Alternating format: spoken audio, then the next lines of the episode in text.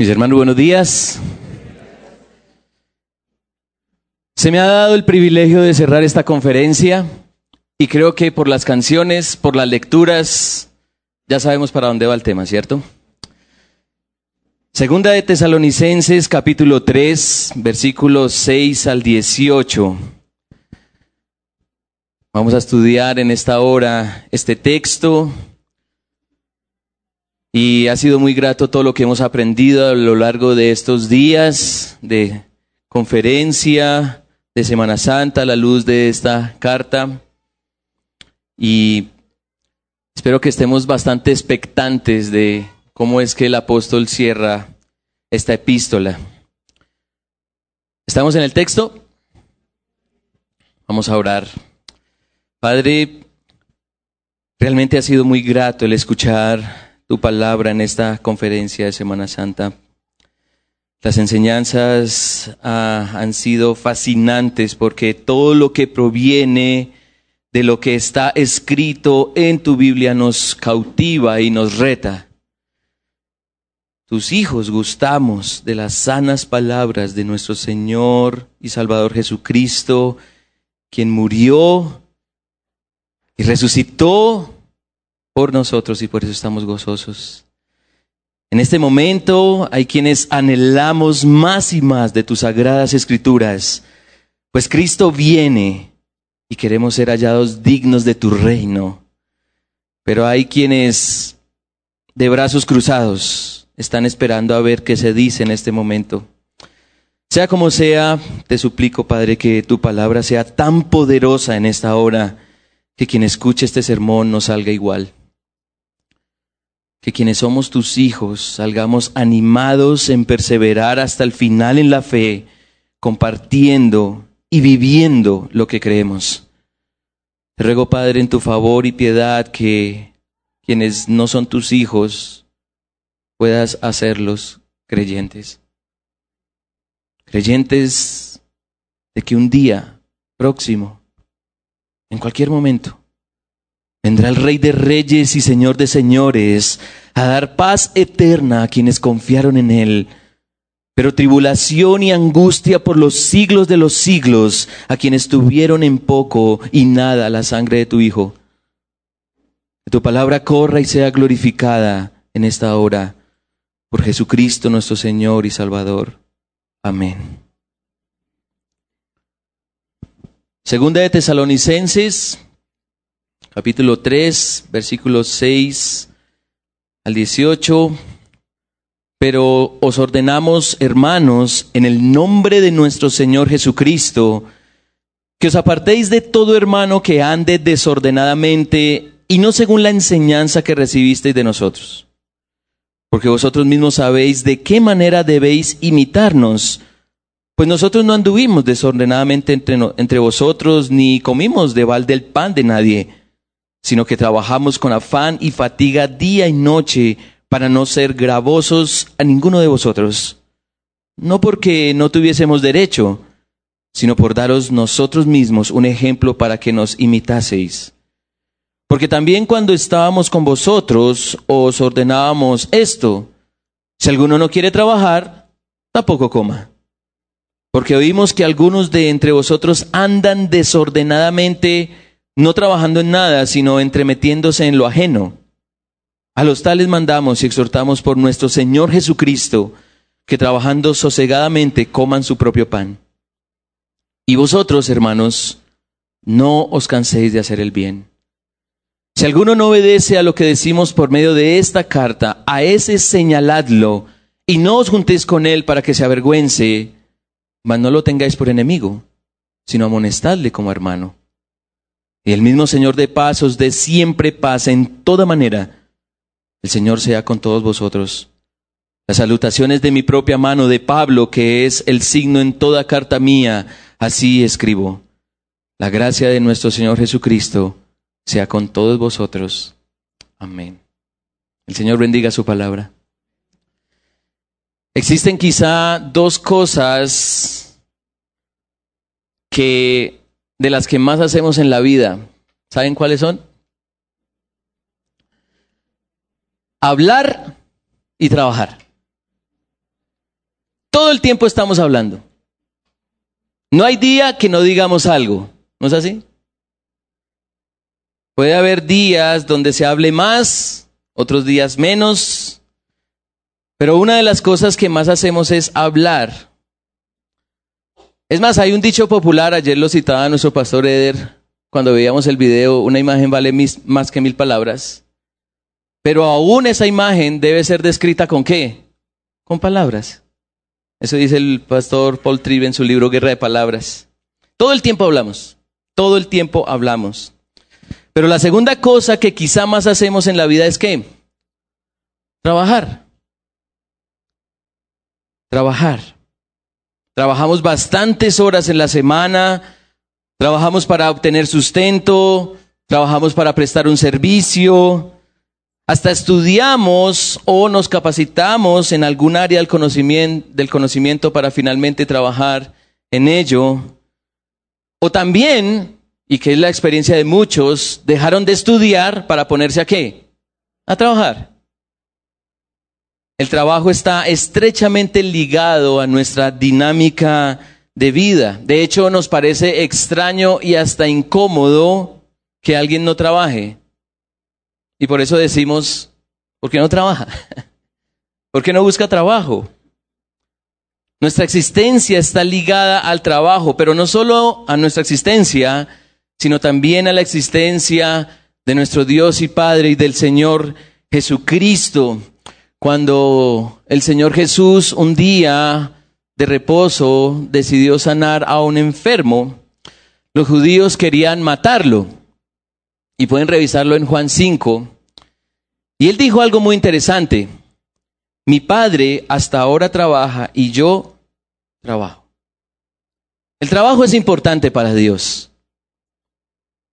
Aún antes de la caída, allí en Edén, el Creador había puesto al hombre para trabajar y administrar la tierra. Sin embargo, luego de la caída sucedieron dos cosas. Primero, el ser humano comenzó a experimentar el trabajo como algo pesado y hasta indeseable. Y segundo, la humanidad se entregó al trabajo como la máxima prioridad. Para muchos es más importante trabajar y trabajar, olvidando congregarse, por ejemplo.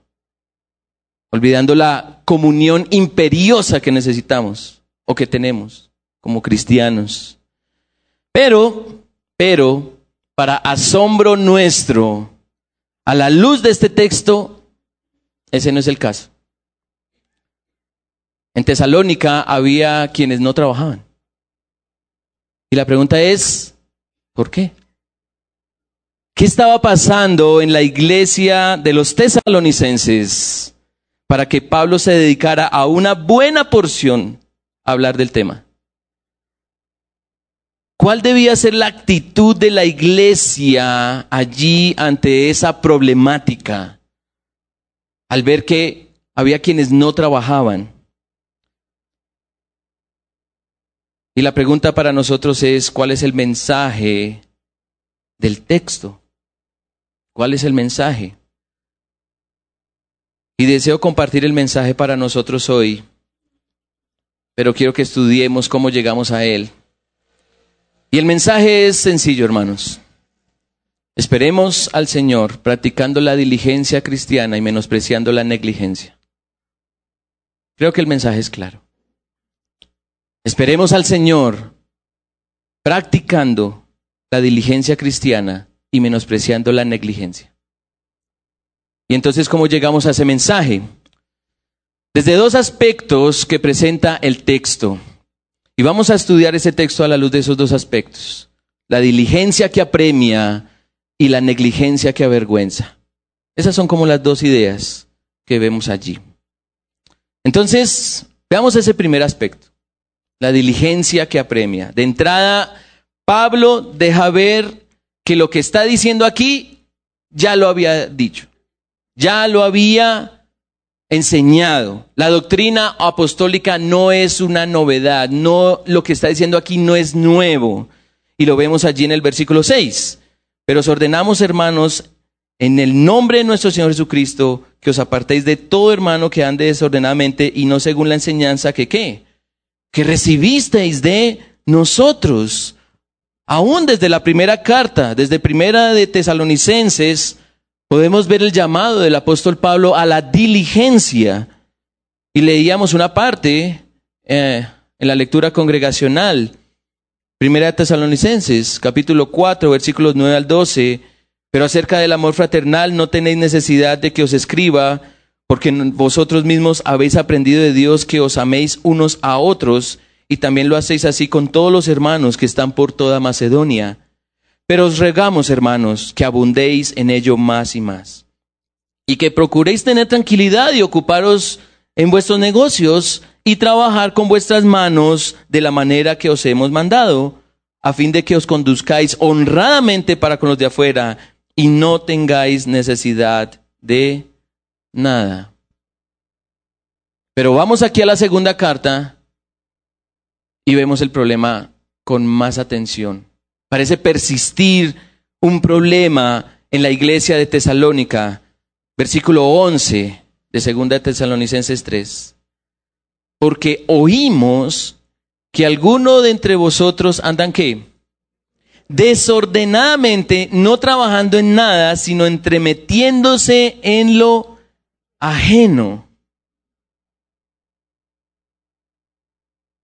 Y la pregunta que debemos retomar entonces es, ¿por qué había creyentes en Tesalónica que andan desordenadamente sin trabajar? ¿Por qué? No sé si recuerdan la enseñanza que vimos el viernes en el capítulo 2. ¿Sí la recuerdan? ¿Qué estaba pasando? Bueno, refresquemos la memoria. Vamos al capítulo 2 y dice el versículo 1, pero con respecto a la venida de nuestro Señor Jesucristo y nuestra reunión con Él, os rogamos, hermanos, que no os dejéis mover fácilmente de vuestro modo de pensar, ni os conturbéis ni por espíritu, ni por palabra, ni por carta, como si fuera nuestra, en el sentido de que el día del Señor está cerca. Una, una, falsa enseñanza se había infiltrado en la iglesia afirmando que el Señor había llegado. Y ese está cerca, que está en la Reina Valera 60, creo que está mejor traducido en la Biblia de las Américas. Ha llegado, el verbo enistemi está en perfecto activo indicativo, es decir, algo que ya se completó. Y entonces, ¿qué les dice Pablo? Versículo 5, ahí del capítulo 2. ¿No os acordáis que cuando yo estaba con vosotros os decía esto? Hermanos, si una falsa enseñanza permea a la iglesia, inevitablemente va a afectar su vida práctica. Va a afectar su vida práctica. Si el Señor ya llegó, entonces, ¿para qué trabajar? Así que Pablo debe purificar su instrucción apostólica diciéndole a los creyentes, no se dejen engañar, porque los engañados deberían ser otros, ¿recuerdan? Los que no han recibido la luz de la verdad, los que no han visto el Evangelio de la gracia de la salvación, esos son los que están engañados. Ahora hay algo importante aquí, y es como Pablo retoma su instrucción. ¿Cómo la retoma? Versículo 6, pero os ordenamos hermanos, capítulo 3, versículo 6, pero os ordenamos hermanos en el nombre de nuestro Señor Jesucristo que os apartéis de todo hermano que ande desordenadamente y no según la enseñanza que recibisteis de nosotros, porque vosotros mismos sabéis de qué manera debéis imitarnos.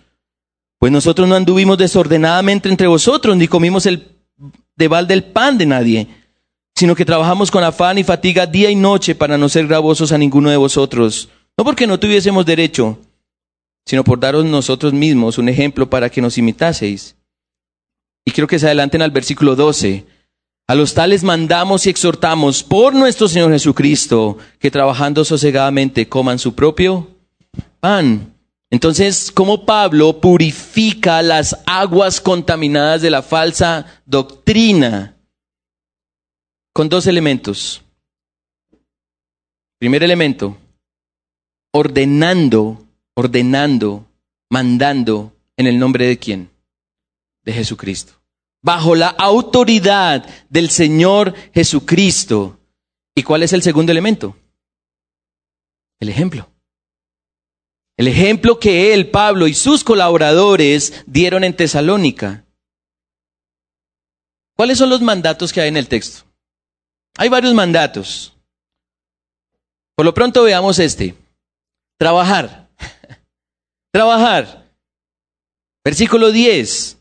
Porque también cuando estábamos con vosotros os ordenábamos esto. Si alguno no quiere trabajar, tampoco coma. Versículo 12. A los tales mandamos y exhortamos por nuestro Señor Jesucristo que trabajando sosegadamente coman su propio pan. Ahora, ¿en qué condiciones y con qué propósito estaba dado este mandamiento? ¿En qué condiciones y con qué propósito? Bueno, miremos el versículo 7. Porque vosotros mismos sabéis de qué manera debéis imitaros, pues nosotros no anduvimos desordenadamente entre vosotros, ni comimos el pan de balde, sino que trabajamos con afán y fatiga día y noche para no ser gravosos a ninguno de vosotros. No porque no tuviésemos derecho, sino para daros ejemplo para que nos imitaseis. Porque también cuando estábamos con vosotros os ordenábamos esto, si alguno no quiere trabajar, tampoco coma. Porque oímos que algunos de vosotros andan desordenadamente no trabajando en nada, sino entremetiéndose en lo ajeno, a los tales mandamos y exhortamos por nuestro Señor Jesucristo, que trabajando sosegadamente coman su propio pan. Y vosotros, hermanos, que no os canséis de hacer el bien. Ese es el título de este sermón. El trabajo debe ser con diligencia. Debe ser con esfuerzo, debe ser con entrega, debe ser en paz. ¿Pero para qué? ¿Para qué? Para mostrar que deseamos ser de ayuda y no carga para otros. Para claramente obtener nuestro sustento, nuestro alimento. Para no estar ociosos desperdiciando el tiempo haciendo lo malo. Porque esa es nuestra tendencia. nuestra tendencia no es hacer lo bueno, es hacer lo malo. Porque somos malos. Para mostrar que el trabajo no es una carga, sino una bendición. Trabajamos para mostrar que el gran juez no ha llegado, pero que pronto volverá. Y toda esa disertación acerca del trabajo por parte del apóstol se resume en el versículo 13. Hermanos, no se cansen de hacer el bien. Un, cristiano escogido para salvación, que persiste en la doctrina apostólica, persevera en aquello para lo cual ha sido confirmado. ¿A qué ha sido confirmado? El que ha sido llamado a salvación y continúa la doctrina apostólica capítulo 2, versículo 17, que el Señor conforte vuestros corazones y os confirme en toda que buena palabra y obra. No se cansen de hacer el bien. Un cristiano no se cansa de hacer el bien. Y no se cansa porque sabe quién vino y quién va a venir.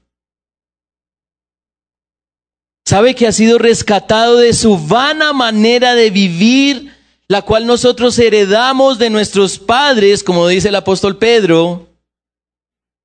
Y ese rescate no fue con cosas materiales como el oro o la plata, sino con algo muchísimo más valioso, que fue la sangre de Cristo. El Cordero perfecto de Dios, que quita el pecado del mundo. El creyente que persevera en la enseñanza apostólica sabe que vendrá su Señor resucitado, no como Salvador, sino como juez y tendrá que dar cuenta. La, la diligencia es apremiante, iglesia. Pero permítanme resaltar algo, porque sé que aquí la gran mayoría trabaja.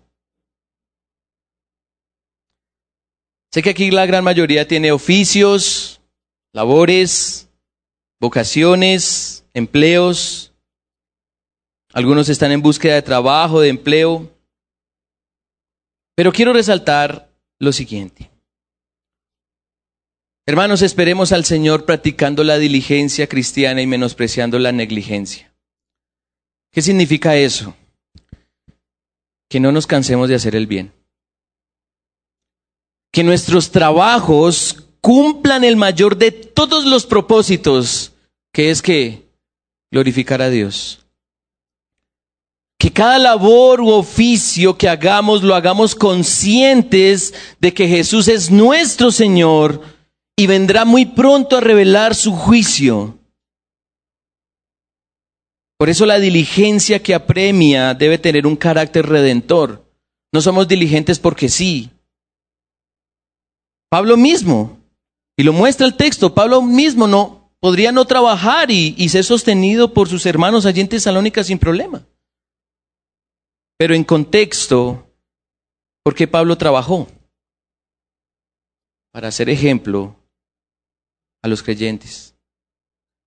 Ejemplo de la transformación y la capacidad que vienen por el Evangelio. Pablo dice en Gálatas 2.20, con Cristo he sido crucificado y ya no soy yo el que vive, sino que Cristo vive en mí. Y la vida que ahora vivo en la carne, mi trabajo, por ejemplo, la vivo por fe en el Hijo de Dios, el cual me amó y se entregó a sí mismo por mí. Hermanos, los mejores trabajadores del mundo deberían ser cristianos. Pero, ¿lo son? ¿Lo son? Y esto nos lleva a analizar un segundo aspecto del texto, y es la negligencia que avergüenza. Una muy amada hermana en la fe Quizá es la más hermosa de todas las mujeres. Se llama Carolina. Pero pastor, hay varias Carolinas. Ustedes saben a quién me refiero. A veces toca la batería.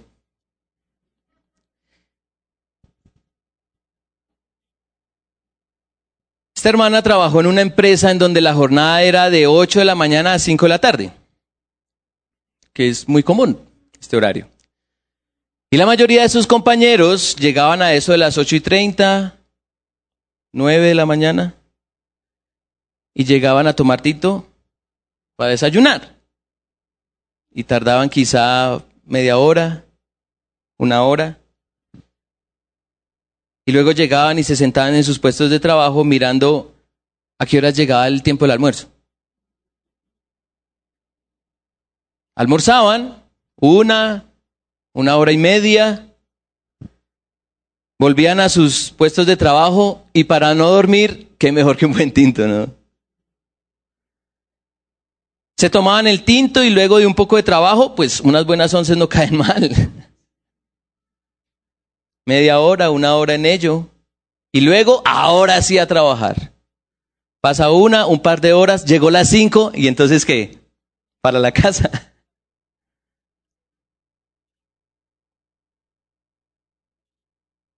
Y aún así esos compañeros afirmaban que el trabajo era muy duro y el salario bajo. Y cuando hablaba con ella le decía, cielo, qué casualidad, en la empresa en la que trabajo pasa lo mismo. Me, pregunto, cielo, si, ¿qué, ¿qué es lo que tanto hablan mis compañeros fuera de su puesto de trabajo? ¿Están interesados en socializar cómo servir mejor a la empresa que los contrató? Para nuestra sorpresa, nuestros compañeros de trabajo sabían más de farándula que de lo que debían hacer en sus trabajos. Hay bastante silencio, entonces ya sé por qué este sermón es necesario. Ahora, no sé si algo así sucedía en Tesalónica, pero un versículo nos pone a pensar. Versículo 11, porque oímos que alguno de entre vosotros, creyentes, porque está hablando a creyentes, andan desordenadamente, no trabajando en nada, sino que entremetiéndose en lo ajeno.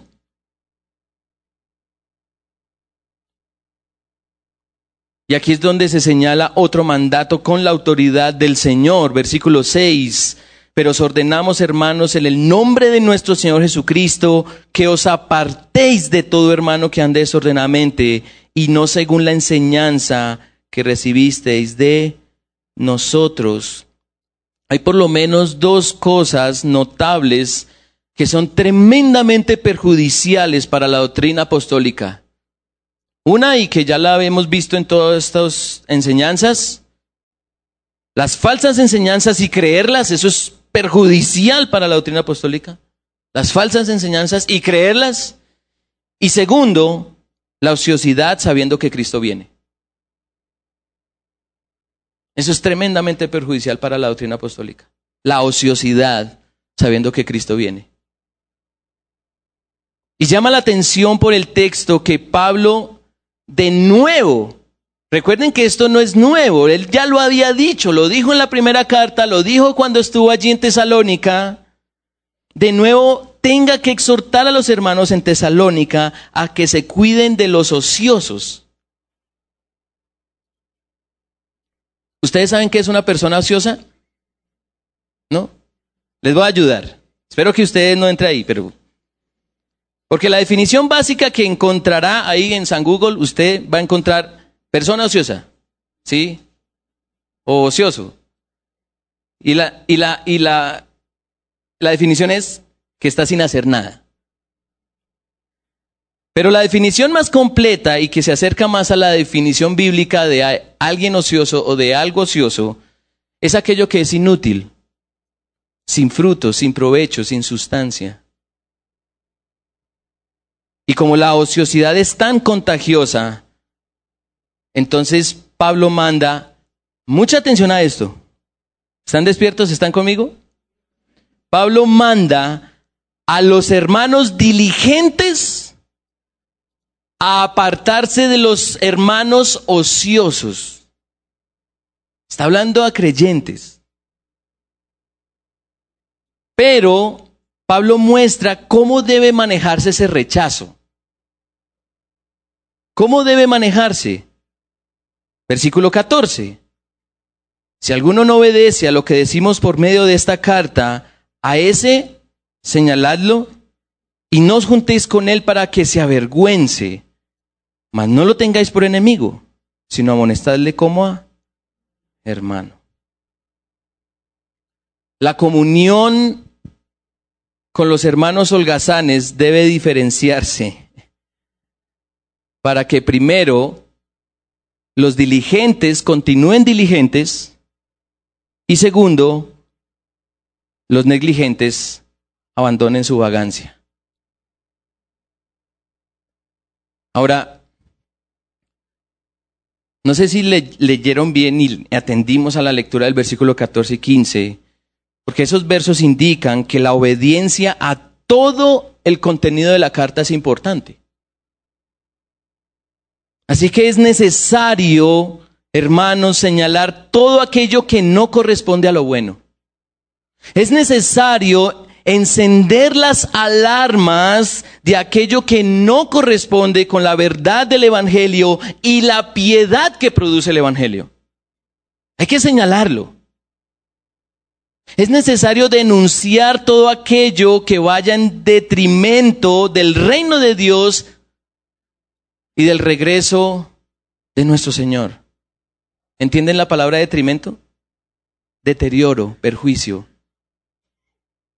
del reino de Dios y del regreso de Jesucristo. Es necesario revelar aquello que vulnere la obra de muerte y resurrección de nuestro Señor y Salvador Jesucristo. Y hermanos, esto es un ruego. Es un ruego. Tiene ese carácter.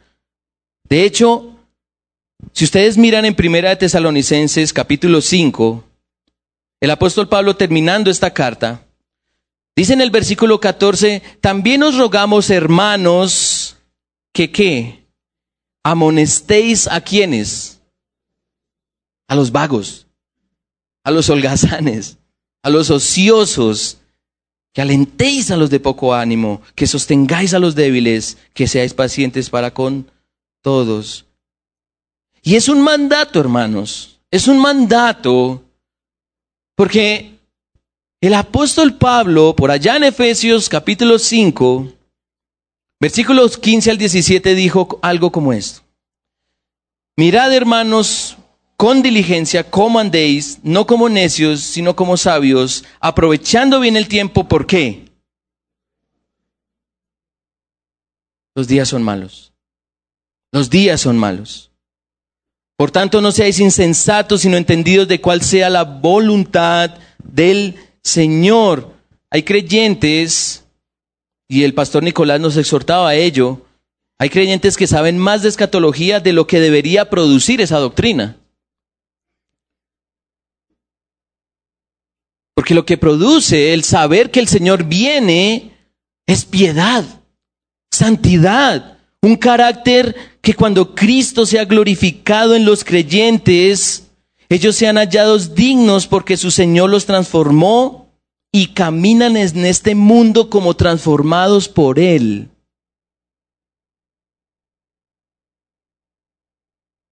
Jesucristo transforma para caminar a la luz de esa transformación.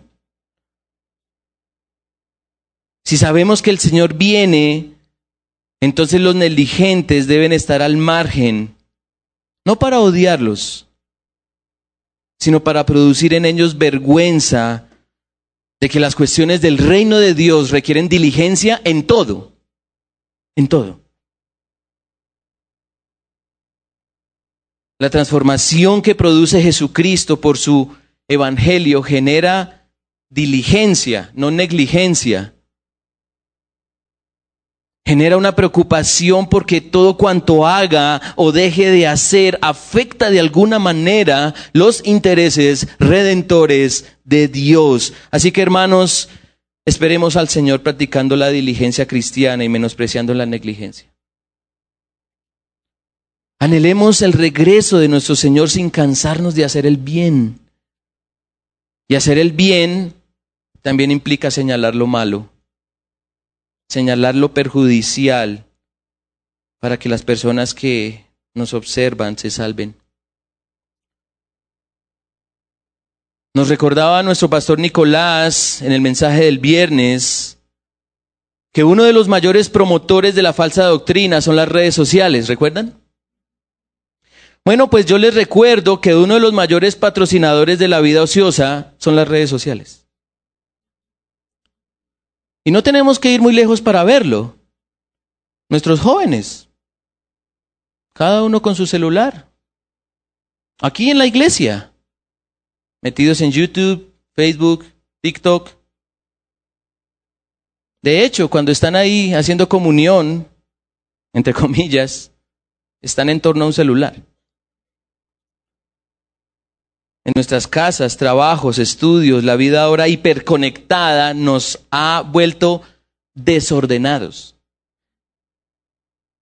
¿Se fijaron cuál es la idea que más se repite en el texto? No sé si se fijaron.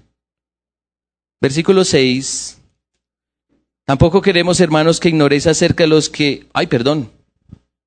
Me confundí de carta. Segunda de Tesalonicenses, capítulo 3, versículo 6.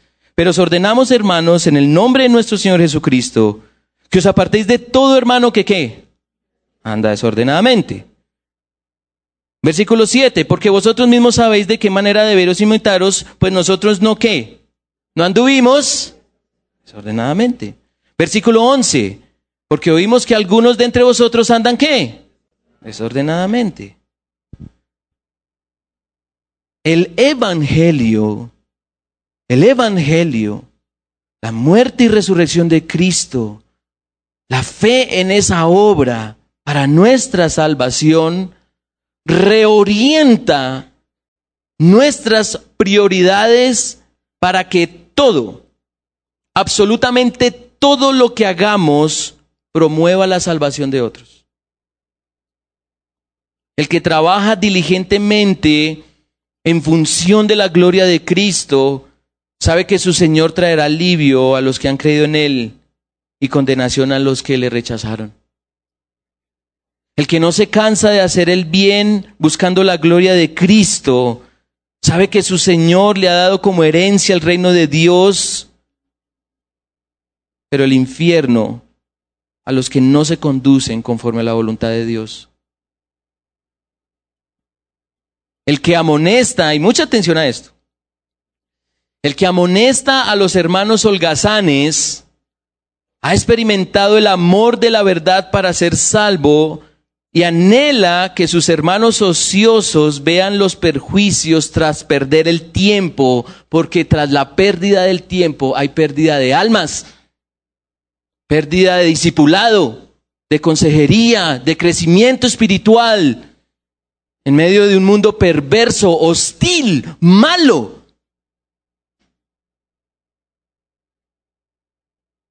Hermanos, ese es el tono de esta carta al finalizar. Es una orden, no de Pablo, sino de Jesucristo, quien es Señor y Dios. Abrazar la diligencia y menospreciar la negligencia. Es un mandato del Señor que nos rescató que andemos ocupados, pero ocupando el tiempo bien, trayendo beneficio físico y espiritual para nosotros y para otros.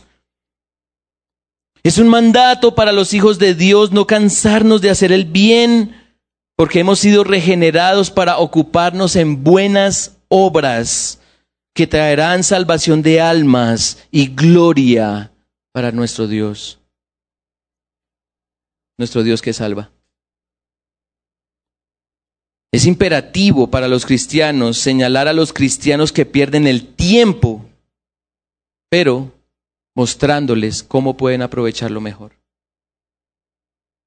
Es mandatorio esperar al Señor practicando la diligencia cristiana y menospreciando la negligencia. Como sabemos que el Señor va a volver en cualquier momento, no solo aprovechamos bien el tiempo practicando la diligencia cristiana, sino también tomando la Santa Cena.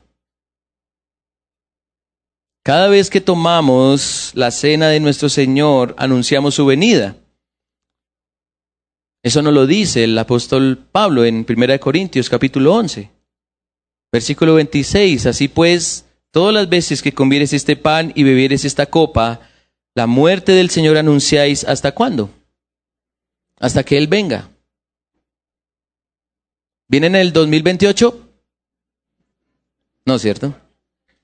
Hasta que Él venga.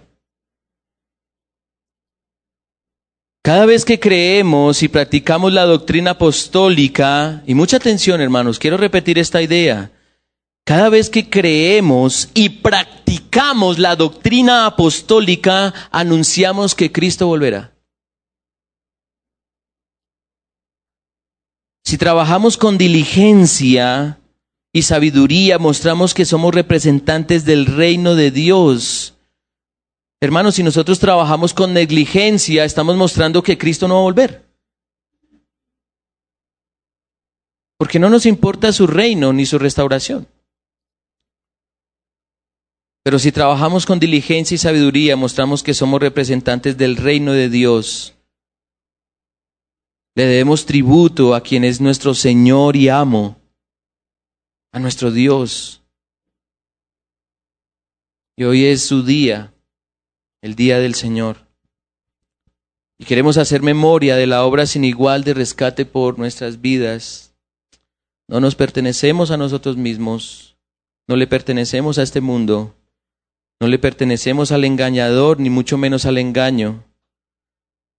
Le pertenecemos a aquel que murió y resucitó por nosotros.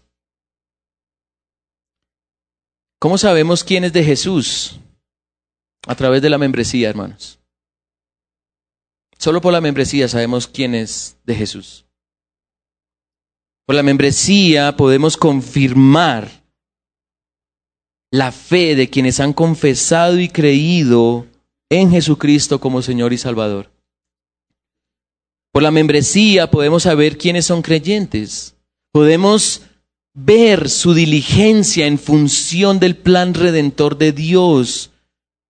Por la membresía también podemos amonestar a quienes andan negligentemente, distraídos en las cosas de este mundo,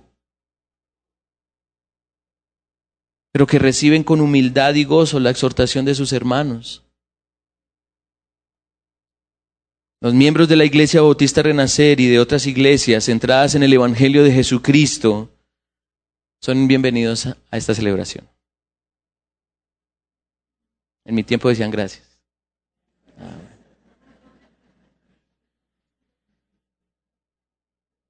Si no eres miembro de una iglesia local, quizá te preguntes, ¿dónde dice en la Biblia que debo ser miembro de una iglesia para tomar la Santa Cena? Esa pregunta tiene su respuesta en las Escrituras pero esa no es la pregunta que deberías hacerte en este momento. Deberías preguntarte, ¿por qué tomar la cena de Jesús? ¿Por qué tomar la cena de Jesús? ¿Puedo tomar la cena de Cristo que vino y que vendrá? Y la respuesta de la Biblia es, de manera que cualquiera de manera que cualquiera que comiera este pan o bebiera esta copa del Señor indignamente, será culpado del cuerpo y de la sangre del Señor.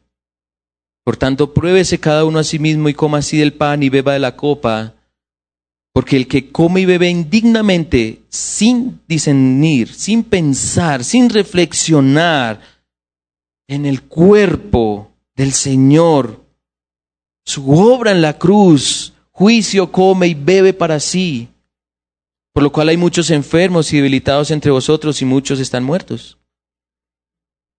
Si pues nos examinásemos a nosotros mismos, no seríamos juzgados, mas siendo juzgados somos castigados por el Señor para que no seamos condenados con el mundo. Esta celebración es sagrada, es santa, es maravillosa. Quien no es miembro de una iglesia local Toma la cena de Cristo si su cuerpo y su sangre son lo más valiosos para ti. Puestos en pie, quienes celebraremos la cena del Rey de Reyes y Señor de Señores.